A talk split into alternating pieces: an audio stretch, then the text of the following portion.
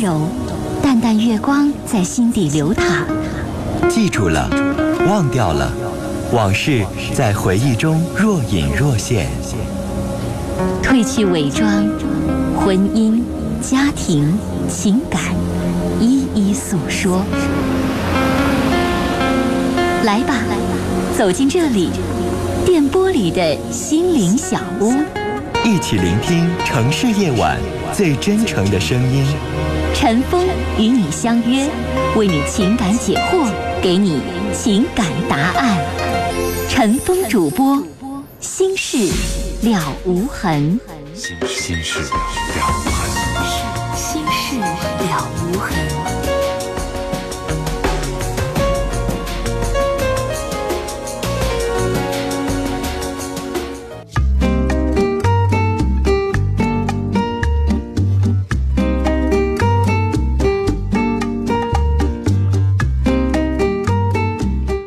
听众朋友，欢迎您收听《心事了无痕》节目，我是陈凤，导播呢是佳龙。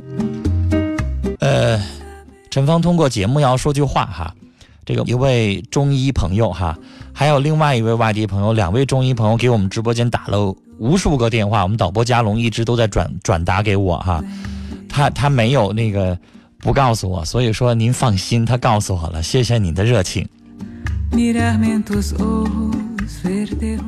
很多听众都在提供很多的这个建议哈，其实我嘴里边就含着胖大海呢。有的听众心比较细，能听出来这个 这个含片碰牙的声音哈。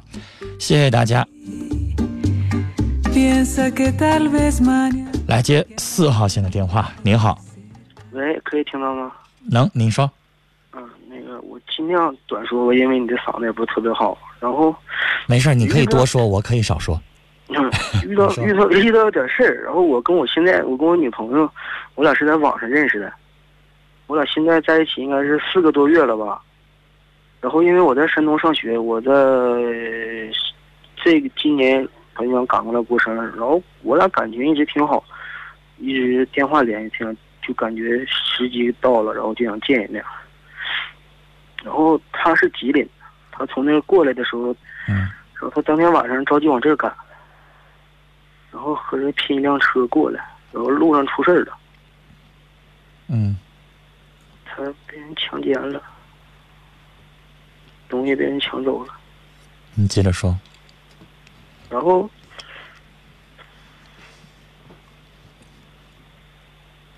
然后他就一直想跟我分手了，就开始。这事儿是他主动跟你说的吗？他主动跟我说的。东西都被人抢走了，后来他怎么回来的？他是被他的一个同事从那地方接过来的，就是电话还还在。对。嗯，然后呢？然后他回去了，我因为一些确实一些自己的条件或者一些事情走不开，他感觉他跟我说他配不上我，感觉他自己脏。嗯。然后感觉他能耽误我一辈子。他很小，多大？二十二。啊，比你还大一岁。嗯。好。我我我一直我一直在劝他开导他，因为说实话，从发生这件事开始，我一直就是担心的就是他。我仔细我也考虑过这件事，我感觉我能接受。嗯。他父母知道这事儿了吗？不知道。好。他没敢告诉他父母。他只跟你说了是吧？嗯。还有他的唯一的一个好朋友，就我们两个人知道什么样。小伙儿，你刚才说能接受是什么意思？我感觉这不能影响到我俩的关系。如果继续我俩在一起，我能接受，不能影响到我俩的关系。嗯，好。你知道现在的状态是他不能接受他自己。我知道他想不开，我一直在试着开导他。我做了好多好多努力，我已经尽尽倾尽的全力去这么做。因为我俩虽说是网上在认识的。文哥，但是我想刚才导播已经跟你说了，他今天他又来了，以这个月十一号，过完年之后来。现在我俩在一起，就是我俩一个床头一个床尾，他在听你的节目。我以前我俩就是他上班嘛，然后他下班非常晚，他在他一个干妈的店里干活，然后天天晚上十二点才能下班，我每天就等他的电话，不知道。但小伙儿，我想跟你说啊，当一个人受到了重大的人生的刺激的时候。这个时候有一个心理学名词叫创伤后修复。你没经历过，小伙儿，我告诉你，如果你要被人强奸了，一个小伙儿也也会被人强奸。这现在这种事儿也不不是新鲜事儿了，报纸上登过，男的也被人强奸。如果你要是有过那种经历的话，小伙你会比他还要，比他还要可能要严重，因为你知道你那个男人就更接受不了这种事儿了，就是他现在对你的排斥，你应该理解。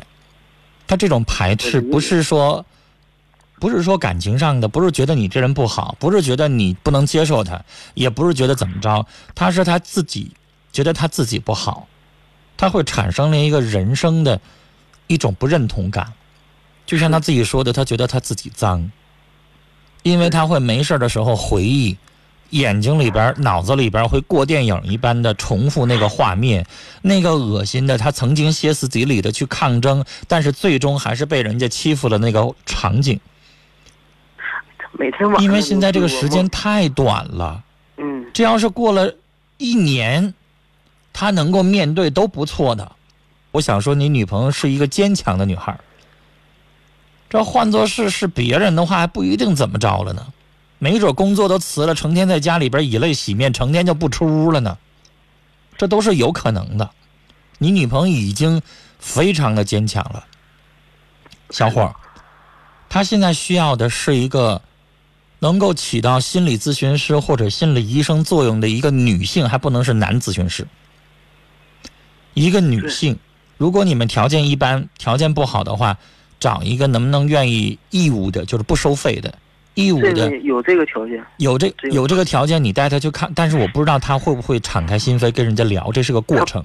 不想去，他有很多话他一直想你知道这是个过程，为什么我会我会说，我我刚才说如果没有条件找一个学心理学的一个女孩儿，愿意去帮助他也行，而且不见面的那种，在网上跟他聊也行。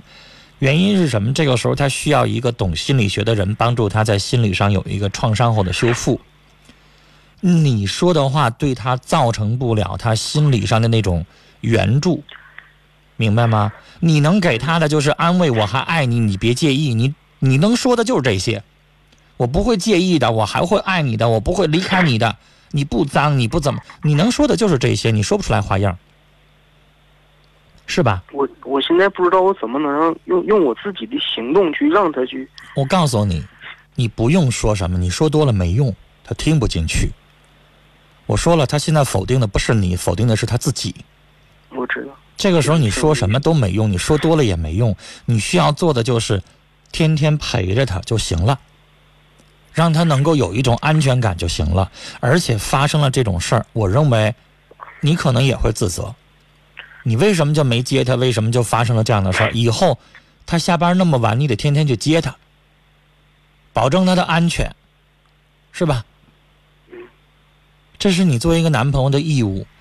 然后接下来的问题需要有一个懂一点心理学的人去帮助他。我想告诉你，你在他身边跟他说一个礼拜，说一个月，不如心理医生能够慢慢的给他实行一次催眠，然后让他舒舒服服的能够进入到深层次的睡眠睡一觉。我告诉你，那比你说一个月好使，明白吗？明白，原因是他现在整个的人的情绪像那种受惊了的、受到伤害的那种小动物。比如说，我给你举个例子啊，你看到街上有一流浪猫或者流浪狗，尾巴、尾巴被人剪掉了，你认为你跟他说多少话、说做什么多少事儿有用吗？没用，因为他受到了巨大的创伤，他碰到人的时候他就害怕。他需要时间去疗伤。他如果可以放下所有的伪装，放下所有的那种害怕、焦虑，对人的那种恐惧，你知道，一个小动物受伤了之后，就一个人抱着膀子缩缩到一个墙角里边，自己一个人在那舔自己的伤口。当他放下了所有的防备，他可以信任，非常非常的信任对方，然后舒舒服服的睡一觉的时候，比你说多少东西都有用。看过电影《无间道》吧？那个梁朝伟去找对方是谁？陈慧琳演的吧？去做那个心理辅导的时候，你发现了吗？他什么都不说，他什么也没有问。但是梁朝伟在在什么阵营当中，他都是战战兢兢的，他都要时刻防备自己的，是吧？对。他什么都没做，医生什么都没说，他就在人家咨询师的那个椅子上，那是一个那个叫太妃椅，坐在那个那个椅子上，舒舒服服的睡一觉，比什么都有用。因为那一刻，至少那一觉，他是完全放松的，他不需要防备任何人。那叫催眠。嗯。他需要一些东西，你可以去现在上网上去去了解了解我刚才说的创伤之后的心理修复。你去了解了解，学点一些心理手法，帮助帮助他。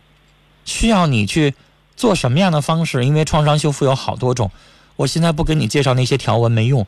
你去了解了解，作为他的亲人，作为受到了创伤的这样的亲人，应该做点什么去安慰他？需要给他营造一个什么样的环境？他的情绪如何调节？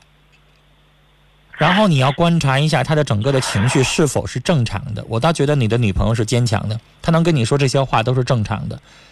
你比如说，我们都知道非常可怕的那一次地震之后，有很多的心理学家去了这个现场，去做心理创伤的修复的援助。有很多孩子是没有办法睡着的，他陷入了深度的失眠，原因是他经历了那么可怕的事情。这些东西，你看看你的女朋友她有没有有没有失眠？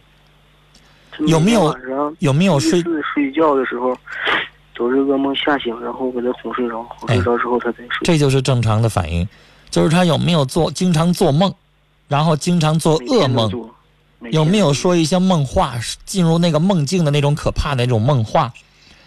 然后如果有这种情况的话，而且。你发现了这一个月都没有好转的话，他得服用一点点的药物了，帮助他进入深层次的睡眠。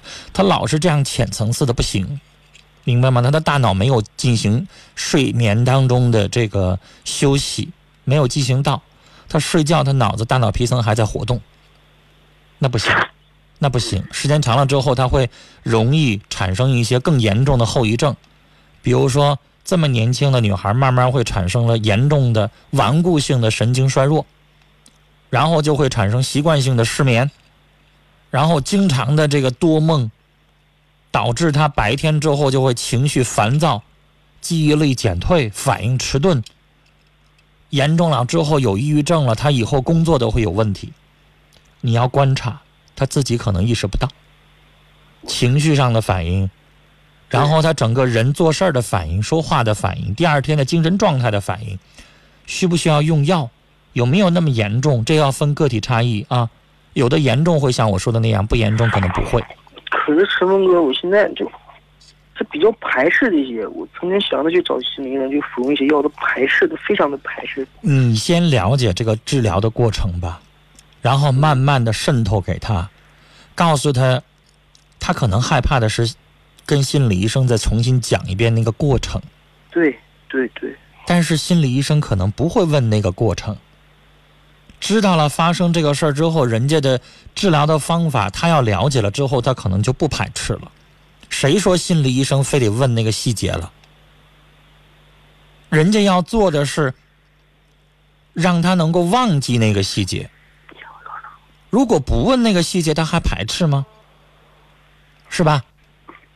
啊，不要让他排斥，而且有一些药物是他现在需要的，比如说你应该带他上精神科去给开一瓶安定，晚上他经常做梦的时候让他吃吃一片安定，能够让他好一点，但是不能长期吃啊。嗯，明白吧？这些话呢，我简单的跟你说了一下，这些话可能需要当面的去问诊的时候去去聊，可能需要一个心理医生给他开处方的那种，啊。不多聊了，聊了已经很长时间。然后呢，过一段时间，再过半个月、一个月，如果你发现症状没有减轻，你可以再给我打电话，好吗？先跟你聊到这儿，上网上去找一找这种情况的修复，后续需要进行的一些措施啊。聊到这儿，再见。好，这里是《心事了无痕》节目，欢迎您继续来收听，我是陈峰。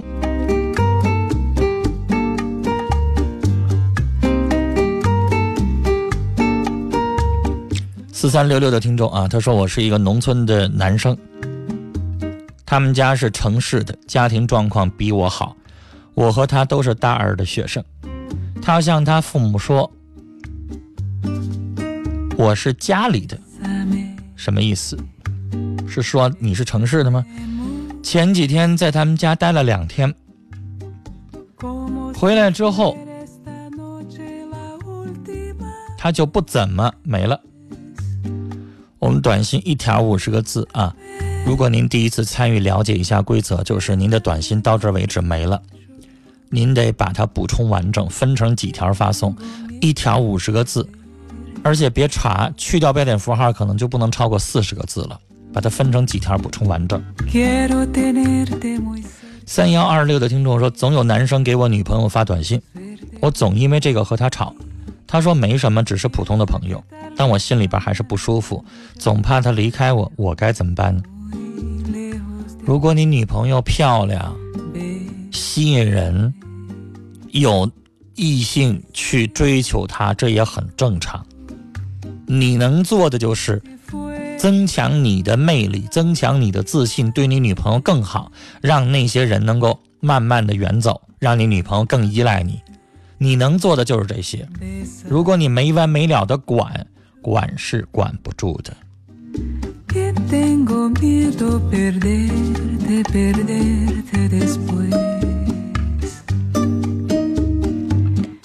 七四七五的听众发了这么一条感慨，说：“虽然现在是经济社会，人就不能以情为主吗？钱财做摆事，人人为他忙，为他忙。人生一世，谁陪伴？我心真情金不换。”见过钱的人会有您这种看透事情、看透事态的这种感慨，可能不会再把赚钱作为第一位。但是有些人还没赚到过钱。没见过钱，他还是会追求的。看透不是每个人都能做到的。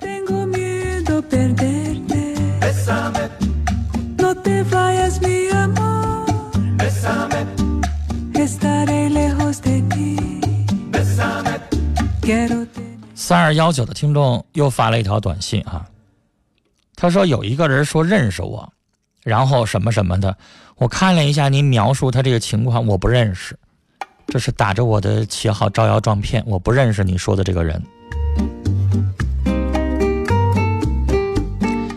七七二七的听众说我是男的，一个好哥们儿，平时走的挺近的，今天突然说喜欢我，我该怎么办呢？我是正常人。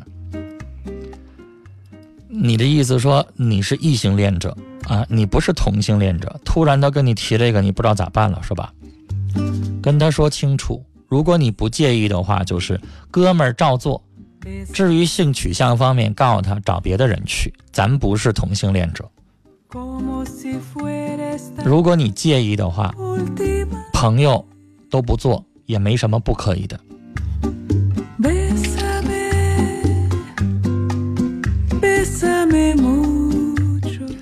六幺二八的听众说，女儿想高二下学期出去学播音主持，我不同意，想让她先完成学业。她成绩还行，您怎么看待？如果您家孩子能够达到二表本科分数线五百分，当然他可以不走艺术。但有的孩子能达到五百分，他还想考播音专业，那是他的梦想。您年轻的时候也会有梦想，如果您不让他去完成梦想，孩子以后一辈子埋怨您，这就是可能造成的结果。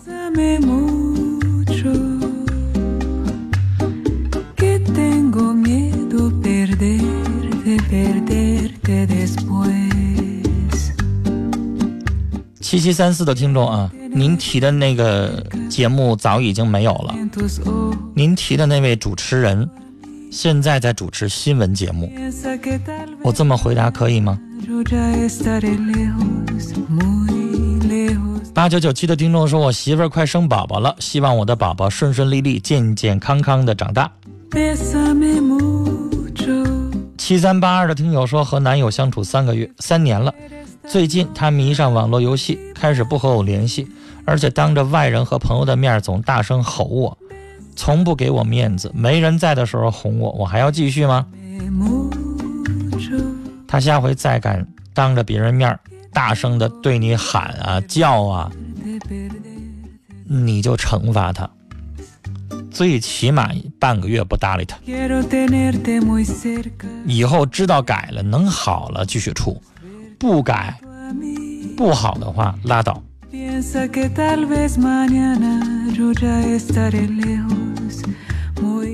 五八六七的听众说：“我有一朋友脸上有红血丝，红红的，同学总笑话他，怎么能让他有一些信心？用什么化妆品或者药能去除呢？”去上皮肤科去查一下，看看他这属于什么情况，是胎记呀还是什么？即使是去整容去做掉的话，也得去正规的医院。看看他是哪一种情况，医生会给建议。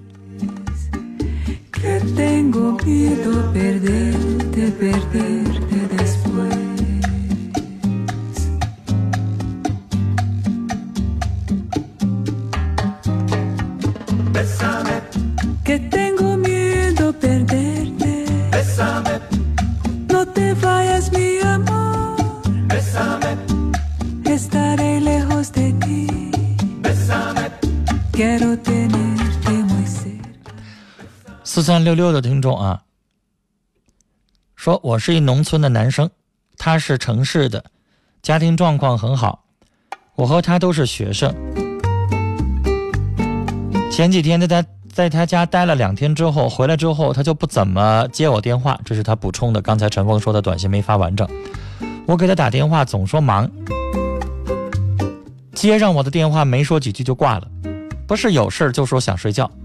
问他给谁打了电话，他就说没打。我想知道，他也不告诉我。我到底想知道他是心里边是怎么想的。小伙，这种情况你能看出来，这女的已经对你开始烦了、厌倦了，不愿意搭理你，不愿意跟你说话了。电话老占线，那就是跟别人打呗。至于谁，你也不用问了，反正对你兴趣不大了。这种情况下，咱还是别去烦人家了，慢慢的退出吧。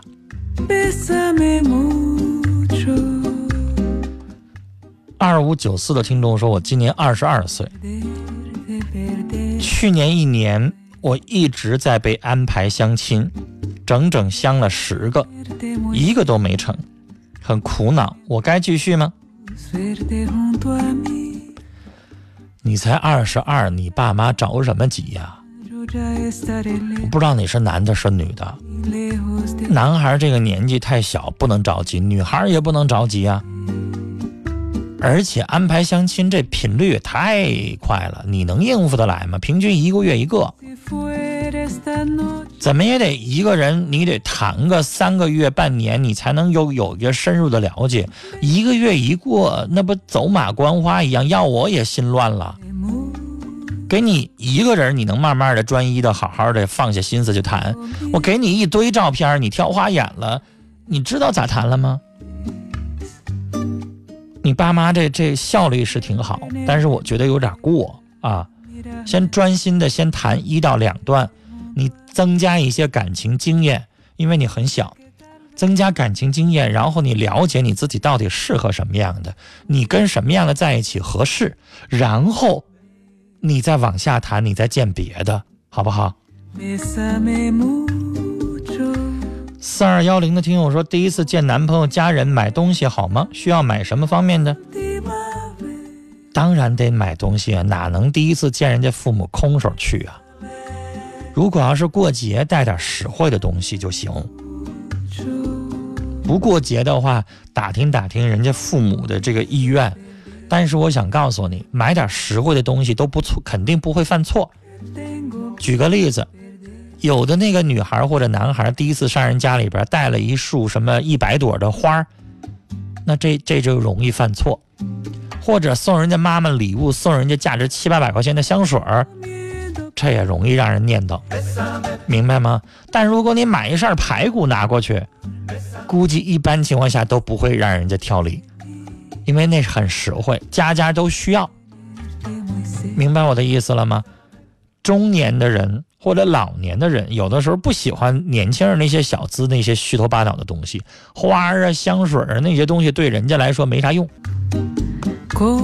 好，接下来是广告信息，回来继续来收听和参与我们的节目。